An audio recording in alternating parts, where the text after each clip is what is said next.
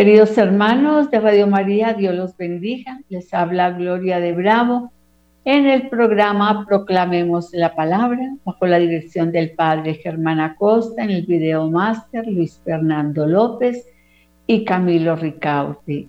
Que Dios los bendiga en este día tan especial, especial porque está el Señor con nosotros, porque el Señor vive, porque el Señor es, Él es el Rey de la Gloria y por eso los invito en un momento a hacer oración. Padre, gracias por tu presencia, por el regalo de la vida y de tu amor.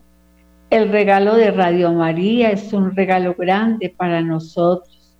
Gracias por esta bendita emisora que llega a miles de lugares. Gracias, gracias por todos los programadores. Gracias por el Padre Germán Acosta. Te amamos, Señor, y te bendecimos. Nos permites llegar a lugares remotos. Gracias, Señor, es tu palabra que corre veloz a esos lugares. Te amamos y te bendecimos y te adoramos. Gracias, Señor. Queridos hermanos, la enseñanza de esta tarde se llama Las tres peticiones de Moisés. Recuerden que Moisés era el gran amigo del Señor. Él dice que hablaba como con un amigo. Moisés hablaba con el Señor como con un amigo.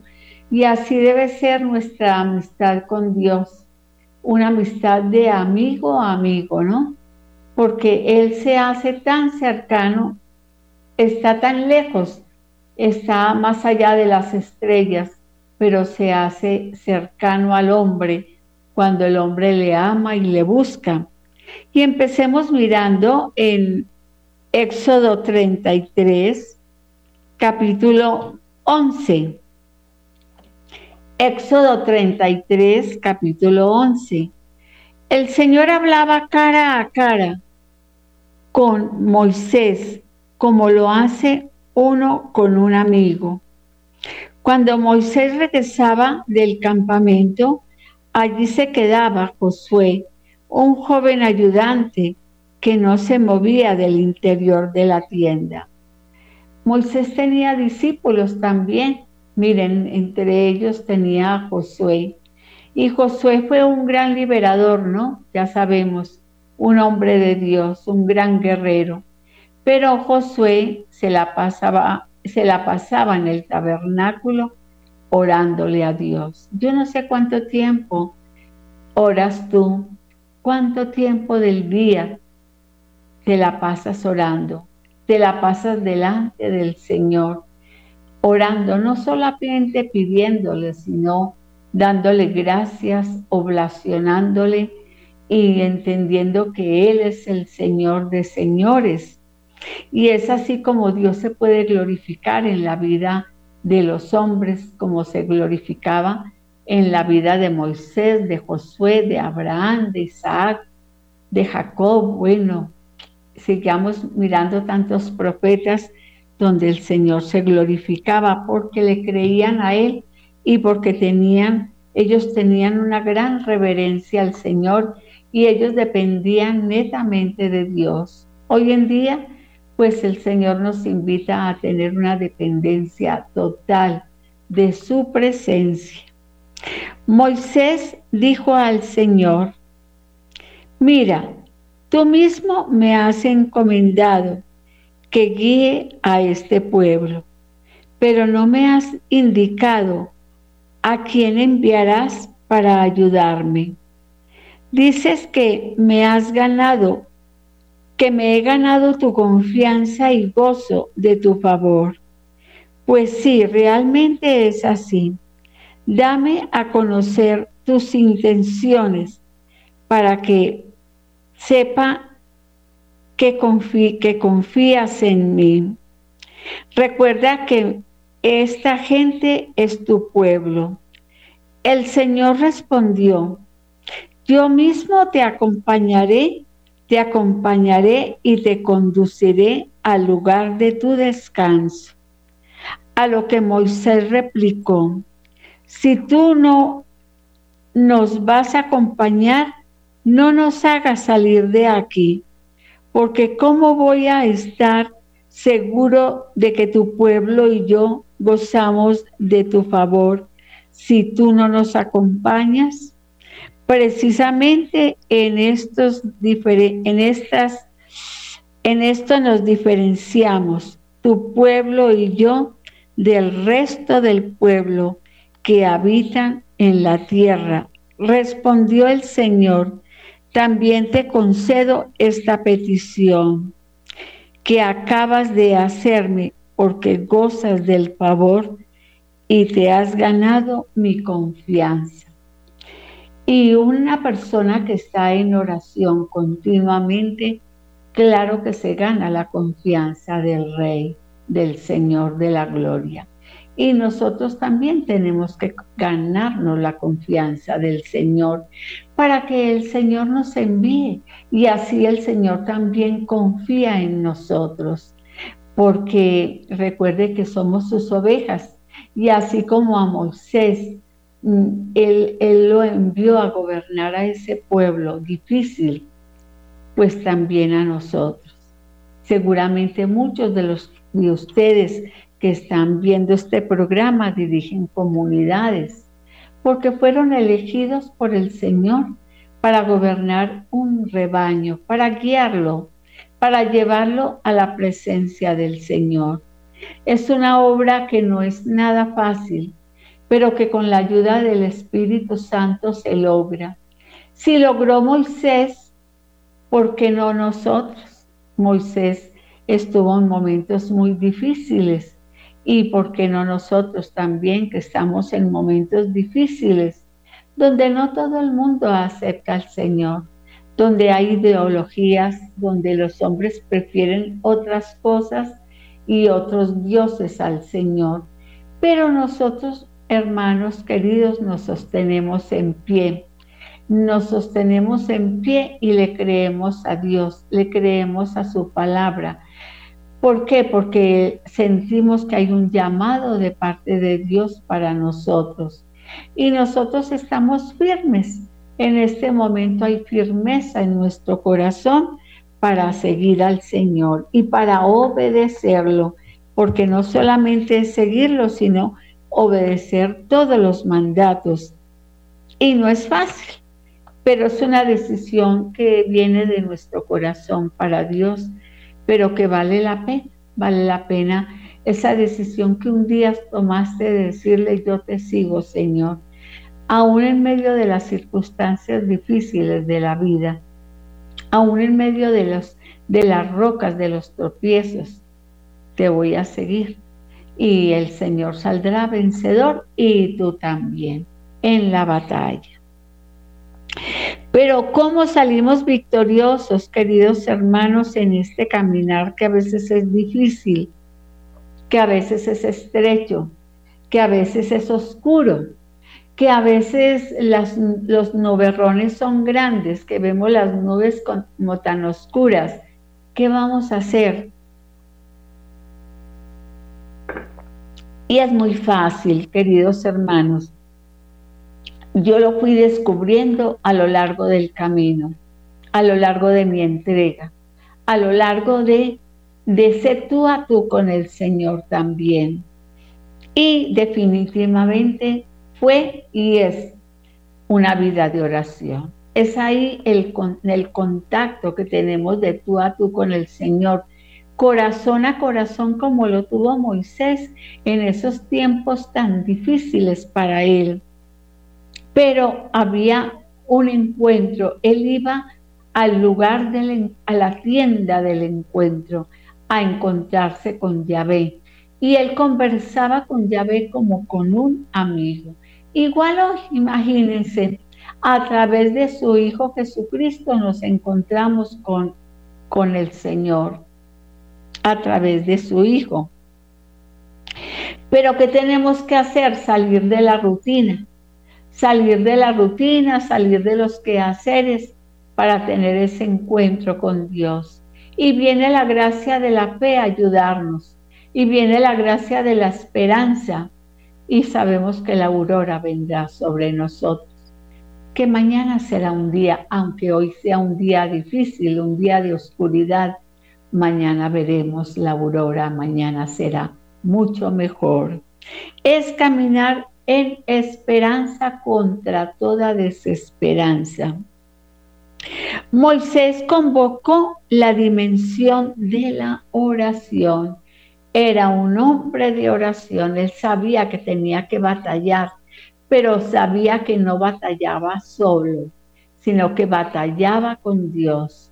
El arma más poderosa que tenía Moisés era el arma de la oración. Él sabía que Dios lo respaldaba, que Dios lo ayudaba, que Dios lo fortalecía. Él sabía que no estaba solo orando. Mi hermano, si usted se siente solo en estos momentos, es porque no lo ha invitado a entrar a su corazón. Cuando Él entra nuestra vida es diferente. Las batallas se ganan con las manos levantadas, como lo hizo Josué también cuando derribó las murallas de Jericó, como lo hizo Moisés, como lo hizo Gedeón, como lo hizo Abraham. Hermanos, hay que orar a tiempo y a destiempo. Y el Señor nos ha enseñado cómo orar.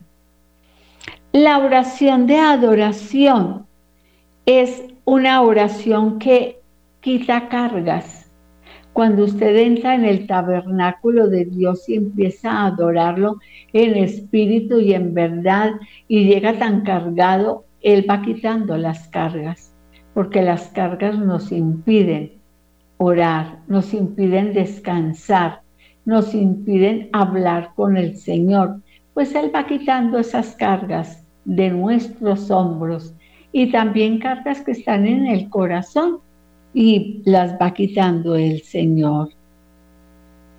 Entonces, la oración de dolor que lleva cargas, el Señor la va quitando a través de una vida de adoración.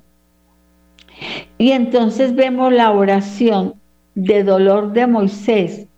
Por supuesto que era un pueblo idólatra, ¿no? Y entonces, claro, duro para Moisés, que él reconocía a Yahvé, Sebaot, pero el pueblo no, el pueblo era ingrato, el pueblo era testarudo, el pueblo era, se volvía idólatra.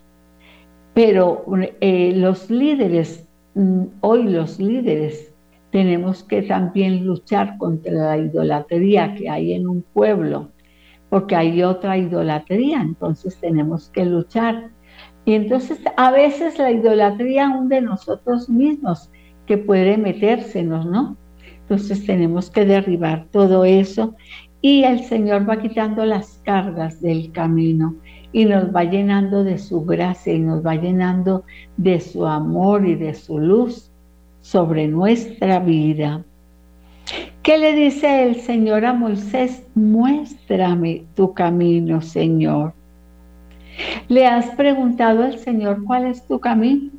A veces no sabes cuál es tu camino, no sabes cuál es la dirección, por dónde tienes que caminar, no entiendes nada, sabes que hay un llamado de Dios, pero no sabes la dirección. Si no oras, nunca encontrarás la dirección, te perderás en el camino, porque Él lo dice muy claro, yo soy el camino, la verdad y la vida, pisa mis huellas. Pero hay que vivir la oración, pero a veces no, no estamos dispuestos a pagar el precio de la oración. No, hay que renunciar a cosas, hay que renunciar a superficialidades para encontrar el camino, para encontrar las huellas del Maestro y poder encontrarlo a Él porque al final de las huellas está el Señor. Pero hay que entenderlo. Esto lo entendemos con la fuerza del Espíritu Santo. Y entonces Moisés le pide la dirección para su vida.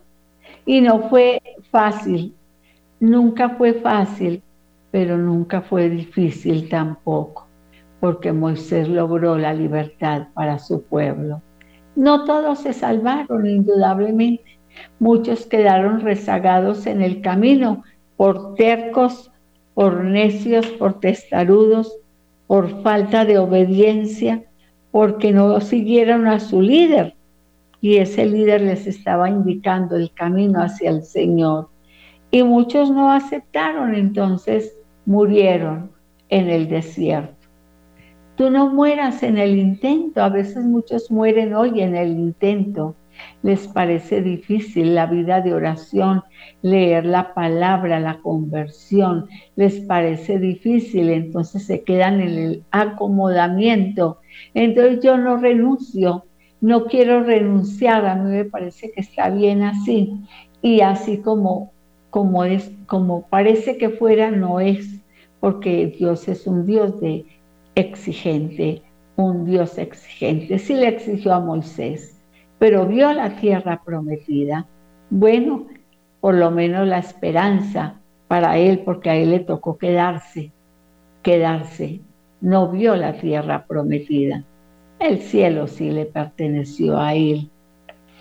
Pues nosotros aspiremos a esa tierra prometida que emana leche y miel aunque vengan dolores, aunque vengan enfermedades, aunque se acabe el dinero, aunque, bueno, eh, eh, venga el rechazo de muchos, tu corazón debe de estar firme, firme para seguir al Señor. Muéstrame tu camino, hay que estarle diciendo al Señor, dice el salmista, así lo leo yo aquí, el salmista dice, colma de bienes tu existencia, el Salmo 103. Y tú te, y tú te rejuveneces como, el, como un águila. El Señor imparte justicia y derecho a los oprimidos. Él nos va rejuveneciendo como el águila, el corazón del hombre nunca se envejecerá, queridos hermanos, aunque tengas cuantos años tengas. No, es que yo ya no puedo. El corazón no, no envejece, rejuvenece. Él nos da el elixir de la juventud para vivir en su gracia, para vivir en su amor. A los hijos de Israel, dice el Señor, el Señor imparte justicia y derechos a los oprimidos. Mostró sus caminos a Moisés y a los hijos de Israel sus proezas. El Señor es clemente y compasivo, paciente y lleno de amor. Siempre tendrá paciencia con su pueblo. Siempre tendrá paciencia con los que Él ha llamado créame que Él es paciente y compasivo. Entonces, mis hermanos, pues no a seguir al Señor. Dice el Señor a través del profeta Isaías. Vamos a mirar qué dice el Señor. Ustedes sedientos, vengan por agua, vengan también los que no tienen dinero compren grano, coman de balde, leche y vino, que no cuesta nada. ¿Por qué, gastan? ¿Por qué gastan? Hmm. Dice, ¿por qué gastan en lo que no comen, donde no hay comida? ¿Por qué se fatigan en lo que no sacia? Escúchenme atentos y comerán bien saborearán manjares deliciosos. Presten atención y vengan tras de mí. Escuchen y su vida progresará. Pactaré con ustedes alianza eterna, la promesa firme que hice a David. Lo nombré testigo para los pueblos, soberano y preceptor y preceptor de naciones.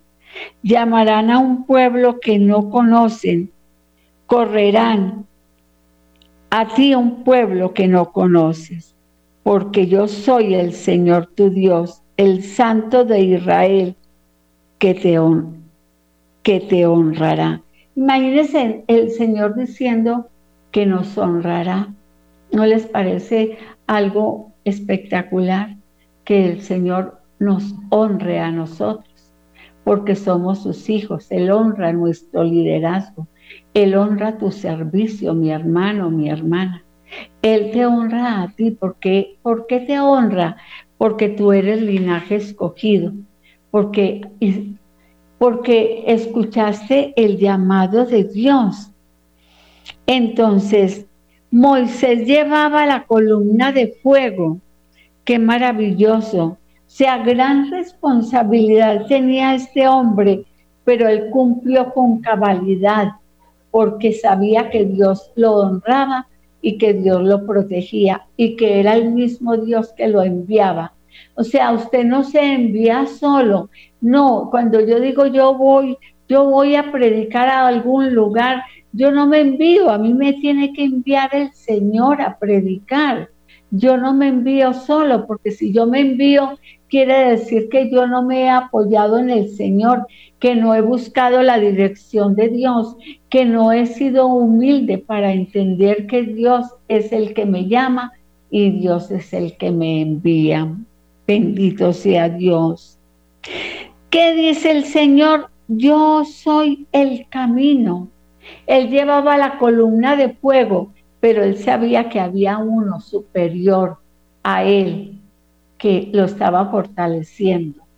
Él era el camino, que él iba mostrando, le iba abriendo camino a un camino donde no había, camino estrecho, camino cerrado. No importa donde sea, Él abre caminos donde no los hay.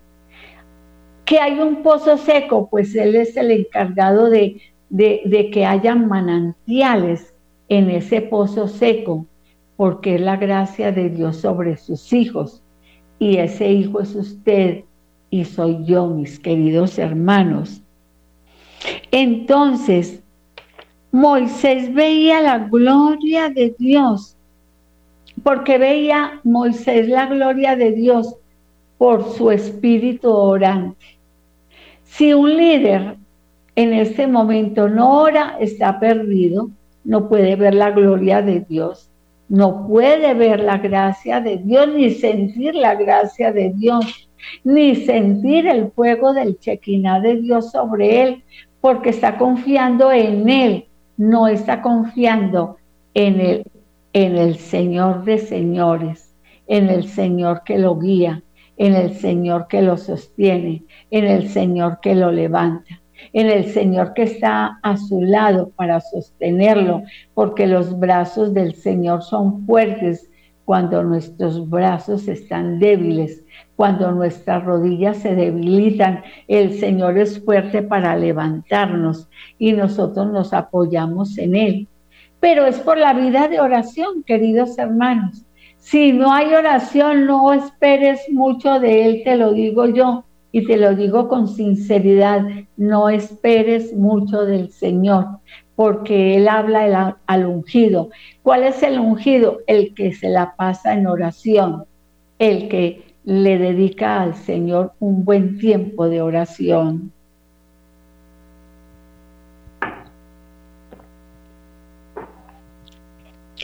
Mm, Juan vio la gloria de Dios vas a tener que ser procesado. Esto yo se los he dicho mil veces y seguramente otras personas te, lo han dicho. Procesado es que vas a tener que sufrir, es que vas a ser humillado, es que te van a criticar, es que por el nombre de Jesús van a hablar mal de ti, eso es, se llama ser procesado. Es que es la lija de alguien sobre ti. Y entonces eso se entiende en el proceso tendrás que llorar. Claro que sí, hay que llorar, pero no de rabia, no de soberbia, hay que llorar dándole gracias al Señor de los ejércitos porque nos ha permitido purificar el corazón, quebrantar el corazón para pedirle perdón. Eso es el, el procesamiento de Dios con sus hijos. Tenemos que humillarnos, tenemos que humillarnos ante Él para poder ver la gloria de Dios, el chequiná de Dios, esa la gloria, su chequiná, su gracia, su fuerza, su poder, es su espíritu fuerte, es su mano fuerte, la bondad de Dios. Eso es, mis hermanos queridos. Eh, Moisés le hace tres peticiones al Señor. Una, muéstrame tu camino. A veces decimos, ¿y yo para dónde voy? ¿Qué hago? Y, yo no sé qué hacer. El Señor me dice algo, pero, pero yo no entiendo si será que es por ahí, porque nos falta discernimiento. Y si te falta discernimiento es porque no vives una vida de oración, porque los siervos de Dios tienen que tener ese don maravilloso que se llama discernimiento. ¿Y qué es discernir la voluntad de Dios? Si es a la derecha, si es a la izquierda. Yo tengo que discernir la voluntad de Dios para no equivocarme, porque por falta de discernimiento yo puedo tropezar y yo puedo coger por el camino que no era, por falta de discernimiento. Por eso mi hermano, mi hermana, vuelvo a decirles, hay que orar y con esa oración en las misiones suceden cosas maravillosas por el discernimiento de Dios, por el discernimiento. Hace poco me llevó el Señor a Barranquilla a predicar un seminario de vida y fue algo maravilloso descubrir el don del discernimiento en algo difícil que, que, que, me tocó pasar, queridos hermanos. Algo muy difícil. Y después, con el paso del tiempo, entonces ya descubrí que bendito sea Dios, que Dios me guardó. Así que mis hermanos, ¿qué le dice el Señor a Moisés al Señor? Muéstrame tu camino. Y en una segunda frase, muéstrame tu gloria. Imagínense que Moisés era tan, tan hermosa la amistad que tenía con Dios, que la gloria de Dios dice que cuando él subía al Sinaí a orarle, el pueblo estaba esperando cuando Moisés bajara y dice que su rostro brillaba. ¿Se imaginan ustedes, queridos hermanos, cómo sería la gloria de Dios que el rostro de Moisés brillaba y, y, ellos tenían que taparse en la cara para no ver el rostro de Moisés por la majestad? Mis hermanos, seguro que va a pasar con nosotros en algún momento ni nos daremos cuenta en qué momento la gloria de Dios bajó sobre nosotros, nuestro rostro brilla y brillará y ni nos dimos cuenta, pero la gloria de Dios bajó. ¿Por qué? Porque Él se glorificó en aquello que dijimos, en aquello que hicimos. ¿Es por qué? Porque hicimos la voluntad del Señor, porque trabajamos en su voluntad porque no hicimos las cosas a nuestra manera, sino a la manera de Dios. Nunca, hermano y mi hermana querida, quieras adelantarte en el ministerio. No te adelantes, espera en el Señor, espera, nos dice el Señor, y sé valiente. Espera en el Señor. Hay que aprender a descansar en Él y hay que, hay que aprender a confiar en Él y hay que aprender cómo alineando nuestra voluntad a la voluntad de Dios. Usted dirá, no, esto es muy difícil, esta señora sí habla, mejor dicho, carretilla, porque, porque eso no es fácil. No es fácil, eso lo digo yo también, pero nunca será difícil, también si se los digo nunca será difícil eh, ver la gloria de Dios y que la veremos, la veremos. Y muchas veces la gloria de Dios ha bajado sobre nosotros sin darnos cuenta, de que ha sido la gloria de Dios cuando se ha manifestado a través de una predicación, a través de una sanación, a través de un congreso, a través de un retiro. La gloria de Dios la hemos visto. Yo he visto la gloria de Dios, queridos hermanos. He visto la gloria de Dios y cómo, cómo negar que, que la gloria de Dios no baja, cómo negar esto. Yo no lo puedo negar porque es así, porque es así. Muéstrame tu gloria. Y tercer punto que le dice Moisés,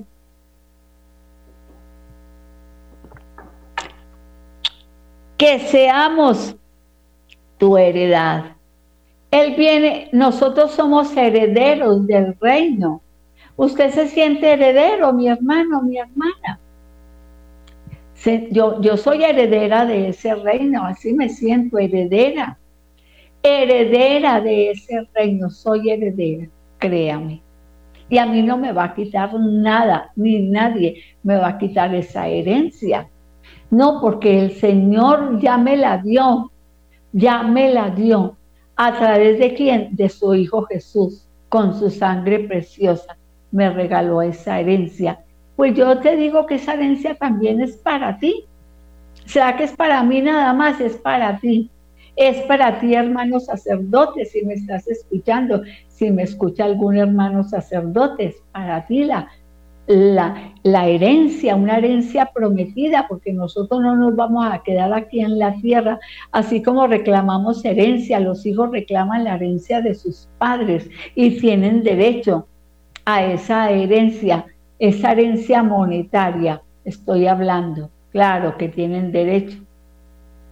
¿Cómo no vamos a tener nosotros derecho a la tierra prometida que emana leche y miel?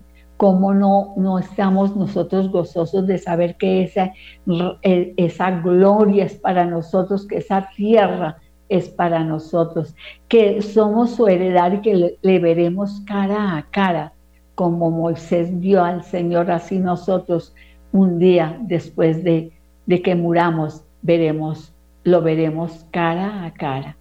¿Usted lo cree, mi hermano, que me está viendo y que me está escuchando? Pues yo lo creo para mí por lo menos yo lo creo, yo estoy convencida.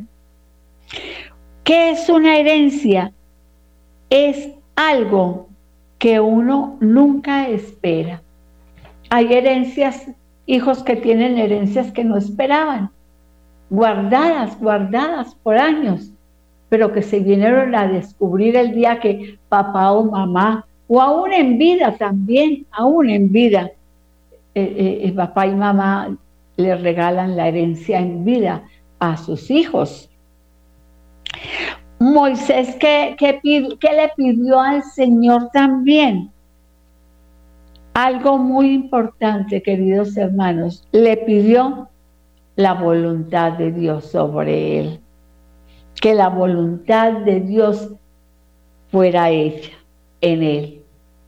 Esto es algo tan maravilloso, pero para para aceptar la voluntad y vivir la voluntad de Dios, yo tengo que entender el propósito de Dios para mi vida y tengo que alinear mi corazón y mi mente a la, a la voluntad de Dios y esto no es tan fácil.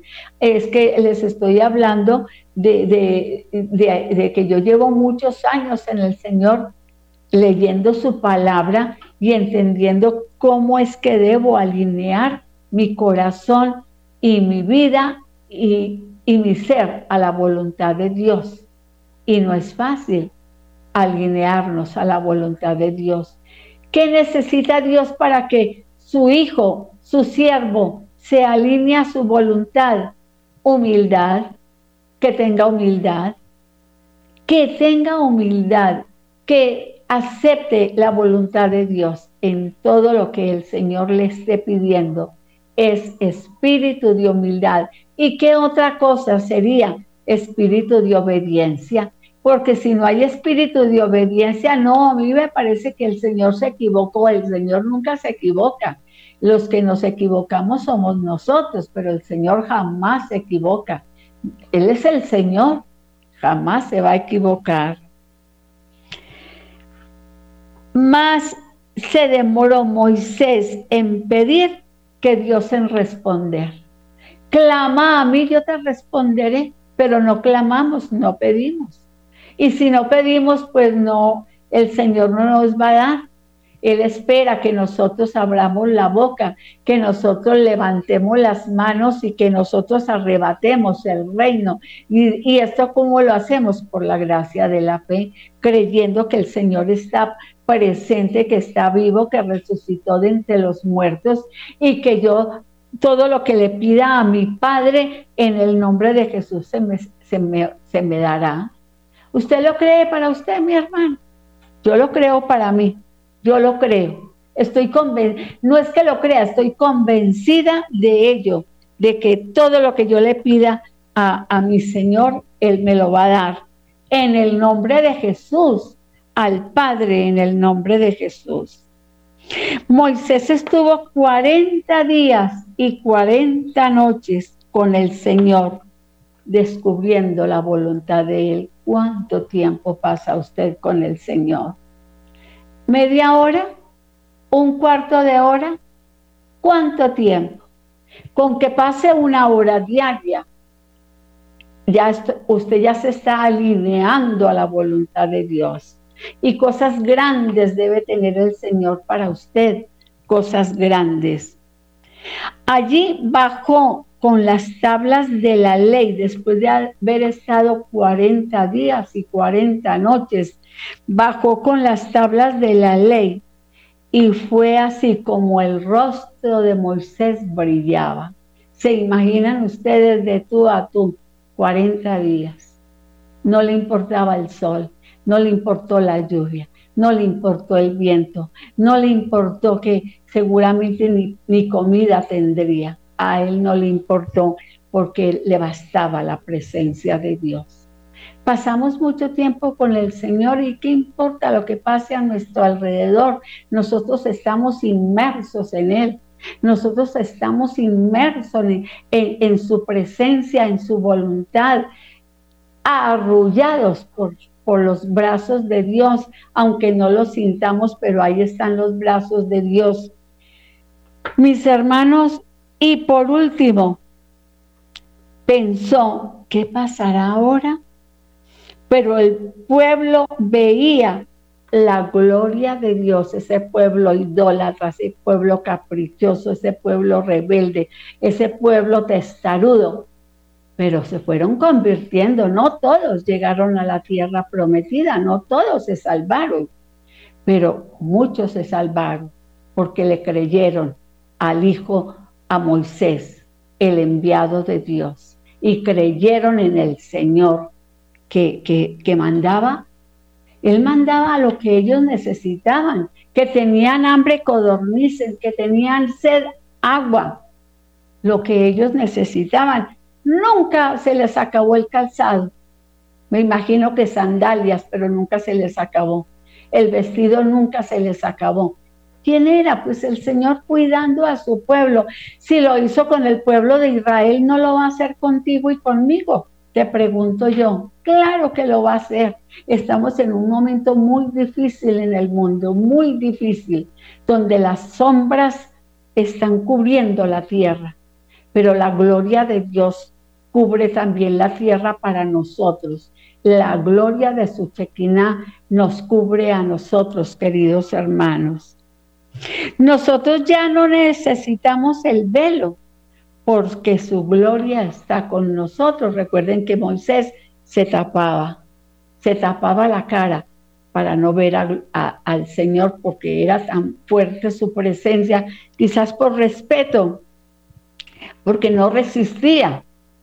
Bendito sea Dios que ya nos quitamos el velo de la cara y de los ojos también. Nos quitamos eh, las marañas que tenemos en los ojos que nos impide ver su gloria, verlo cara a cara, verlo reluciente, por la gracia del Espíritu y por la gracia de la fe. Entonces nuestros ojos cambian, nuestra mirada cambia, nuestro vocabulario cambia. Todo en nosotros tiene que cambiar porque la presencia de Dios nos acompaña de día y de noche. Amén, hermanos. Nosotros ya no necesitamos el velo. El, es el tiempo de amarle. Es el tiempo. El tiempo está duro, mis hermanos. El tiempo está difícil. Vea noticias, solo lamentos, solo asesinatos y asesinatos y, crueldad y crueldad. Solamente viendo noticias uno, la piel se pone rosuda porque solamente hay dolor, dolor. Pero para nosotros es el tiempo de amar al Señor, de buscar su presencia, de dejarnos amar por Él. Es el tiempo de sumergirnos en sus manantiales. O sea, con esto que quiero decirles, queridos hermanos, que es el tiempo del Espíritu, es el tiempo de su gloria, es el tiempo de su amor, es el tiempo de, su de la presencia del Espíritu, que el Espíritu de Dios habita, que el Espíritu de Dios sondea todo, que el Espíritu Santo nos levanta, que el Espíritu Santo nos baña, el Espíritu Santo nos sumerge en esos manantiales. Muchos se están sumergiendo en el lodo, muchos se sumergen en el lodo cenagoso, en las aguas turbulentas, en las aguas sucias. Nosotros no, nos vamos a sumergir en las fuentes claras en los arroyos bellos que vienen del cielo para nosotros. Y entonces nos va limpiando el Señor, nos va purificando y nos va llenando. Y, y vamos recibiendo esos baños de luz, esos baños de gracia, esos baños de amor. Y créame que cuando nosotros nos empecemos a sumergir en esos, en esos arroyos, en esas fuentes de agua, no vamos a salir iguales, vamos a salir diferentes, vamos a salir llenos de gracia, vamos a salir firmes, vamos a salir fuertes. La debilidad ya no va a estar en nosotros, vamos a salir muy fuertes, el miedo ya no, no nos habitará. Ya no, porque tenemos la fuerza de Dios. Y como dice su palabra, en Él seremos robles victoriosos y eso es lo que quiere Dios, que seamos robles. Él no quiere que seas un chamisito. Un chamizo se parte muy suave, un chamizo es frágil, un chamizo se quema con facilidad. No, robles, robles. Yo no sé si usted lo desea, yo lo deseo cada día. Mi hermano, yo lo invito a que sea roble victorioso, pero viva la presencia de Dios, pero viva el resucitado, pero viva al, Señor de la gloria y viva la gloria de Dios. Y la gloria de Dios está presente en su vida, porque Él está vivo, queridos hermanos. ¿Quién dijo que Él murió y quedó muerto? No, Él murió, pero resucitó entre los muertos. Y su reino no tendrá fin. Nunca va a tener fin el reino. Hay un cielo, cielos abiertos para nosotros. Una tierra nueva y un cielo nuevo, mis queridos hermanos. Apropiémonos de esta palabra hermosa y los invito de verdad a vivir esa presencia, esa gloria de su chequiná. Y, y usted mismo también hágale esas tres peticiones a Dios hágale esas tres peticiones y va a ver cómo el Señor lo va a bendecir y lo va a guardar y lo va a llenar de su espíritu. Gloria a ti, Señor. Y gracias, Dios. Y queridos hermanos, muchas gracias y por haberme acompañado. Los bendigo en el nombre de Jesús y le doy gracias a Luis Fernando y a Juan, a Camilo Ricaute que, que me acompañaron en esta tarde y a Radio María. Bendiciones en abundancia. Hasta la próxima semana.